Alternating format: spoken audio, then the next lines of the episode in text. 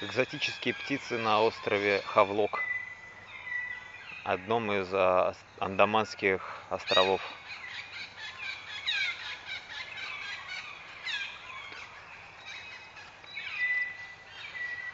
Здесь э, лазурево-голубое прозрачное море, ослепительно-белый коралловый песок.